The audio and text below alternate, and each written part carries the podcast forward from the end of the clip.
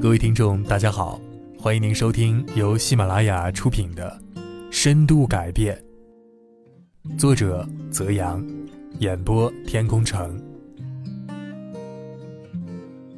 你怎么看时间是自控力的底层逻辑？当你能够看到未来的人生大方向时，你反而会更有耐心，让自己在日常生活中做到轻松自控。很多人都羡慕所谓的成功人士、社会名流。其实啊，今天我们所看到的成功人士，都是经过很长时间的积累，其才华与能力才慢慢显露出来。时间变成了一种积累，依靠不断积累。成功的结果才得以显现啊！自控，从横向来看呢，是精力的分配和注意力的分发。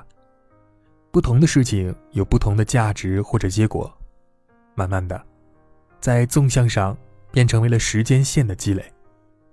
以微习惯、习惯的方式，来持续沉淀，积累成为你人生的故事。从纵向来看呢？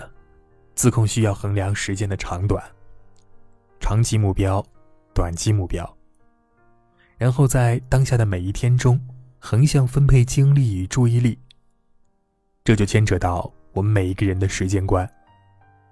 你如何看待时间，决定了你如何面对人生的种种选择。这些大方向的选择啊，恰恰成就了一个人的人生效率。有时候。我们会高估自己短期的进步，而忽视长达数年、十年，甚至数十年的积累。不夸张的说，每天是否能自控到你满意，从长远来看，并没有那么重要。可是，其沿着一条核心主线，日积月累的价值，才是最为可观的。做与时间成正比的事儿。在自控力 school 社群中，很多人都有许多的苦恼，辛辛苦苦忙了一天，却成果不多，人就变得浮躁焦虑。有的人会跑来和我聊天比如日常意志力的储备、对自我的了解等，当然也会涉及到人生规划之类的大话题。我发现啊，三十多岁的人大多焦虑自己一事无成。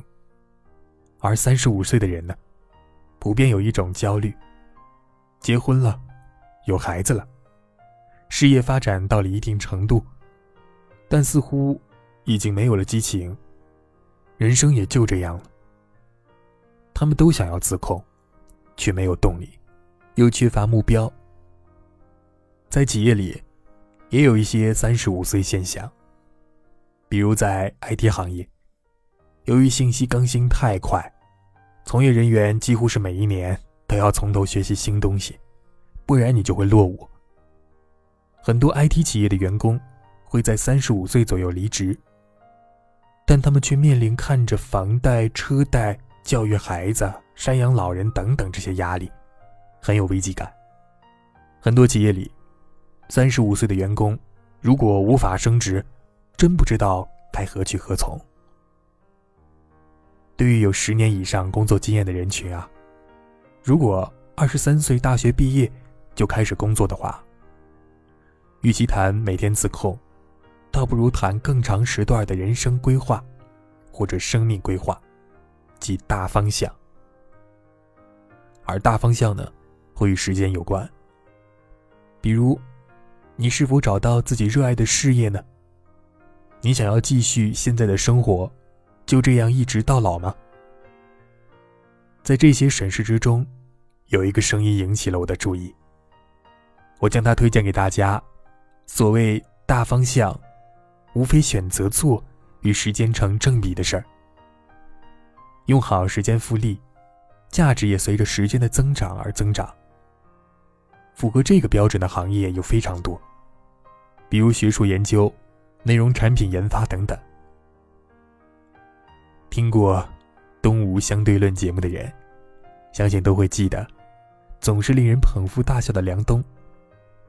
梁冬之前啊是在凤凰卫视工作，然后进入百度，现在创办了正安中医，中医就是一桩与时间成正比的事业。梁冬选择这一行，也是看到了中医的真正价值。尤其在古代，越老的中医积累的病例越多，经验也就越丰富，所以看人很透彻。选择以多久的时间段来衡量。朋友的弟弟小易，最初在某地的城乡结合部开饭店，生意挺红火的。不料后来遇到拆迁，他没有找到合适的店面，于是就决定先开一段时间出租车，再看看啊做什么。结果一开就是好几年。有一次我回家，他开车去接我。聊天时，他说了自己的困惑和疲惫。我就问他，平均一小时能赚多少？他告诉我，自己一天至少开十个小时，一个月才赚四千多块。于是我建议他，试试找与时间成正比的事情来做，或者从中训练与时间成正比的能力，比如。同样是开车拉活，他可以改开快车、专车，或者像其他人那样建立信息圈通过乘车人的需求信息匹配相应的车辆信息。比如啊，有一次我从半夜机场回来，就约了一个开专车的朋友，他仅等了我三个小时，就赚了两百八十八块。所谓与时间成正比的能力呢？是指通用的能力，比如沟通能力、观察能力和语言表达能力等等。哪怕开出租啊，也要做一个训练有素的司机啊。刘润曾经在一个出租车司机给我上的 MBA 课里这样写道：“做出租车司机也可以用科学的方法做统计、成本核算等。即使这些能力，在任何的。”行当加职位上，都可以得到训练，哪怕是限制超多、垂直而狭窄的领域。等再长一段时间，就可以以年来计算，进而套用到人生规划领域。比如，你刚大学毕业，正面临选择工作，这时你可以多做一些准备工作，对自己心仪的职位岗位做调研。看看所属的行业处于朝阳上升期，还是衰落夕阳期。像现在的传统媒体行业衰落，编辑不如之前吃香。很多编辑高手都跳槽到新媒体、自媒体行业，刚好恰逢其时的迎来了发展的风口，确定了人生大方向。你会发现啊，自控这件事儿并没有那么难，既没必要啊。把自己逼得那么狠，又能有足够的精进动力。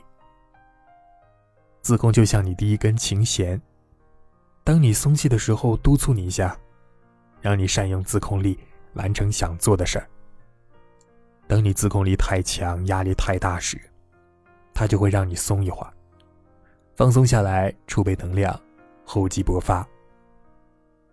这时，自控就会变成一个好的工具。帮助你掌控时间和生活，从自律走向精进。亲爱的听众朋友们，本集已播讲完毕，感谢您的收听。